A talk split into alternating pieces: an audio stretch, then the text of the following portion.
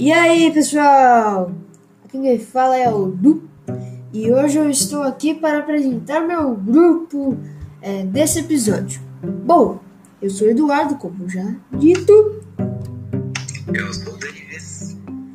E hoje nós estamos aqui para fazer um podcast.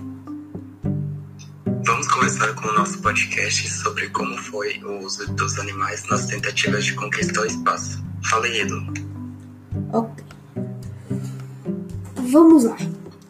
Um dos primeiros animais é, no uso do, da corrida espacial foi a cachorra laica, que morreu em busca dos segredos dos espaços. Ela ficou numa cabine pressurizada da Sputnik 2, com espaço para ela deitar ou ficar de pé. Comida e água eram dados na, da forma gelatinosa a ela.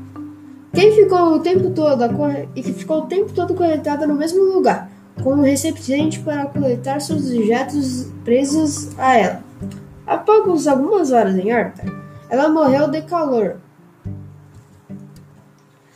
E esse fato só foi relevado ao público em 2002, o que não foi muito legal, porque todo mundo ficou um pouco preocupado e foi revelado.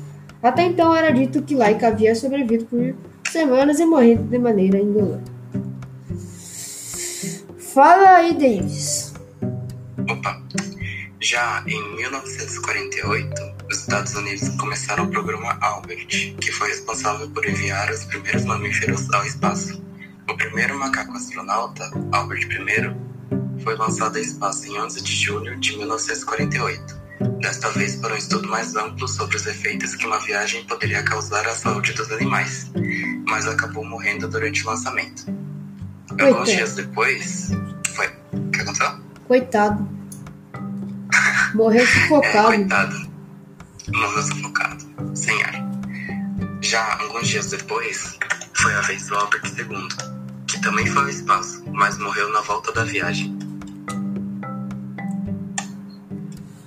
Agora vamos falar sobre o primeiro habitante da Terra a visitar o espaço. A mosca. Quem diria? Foi um mosquito, mais especificamente a mosca de fruta, também conhecida como Drosophilus.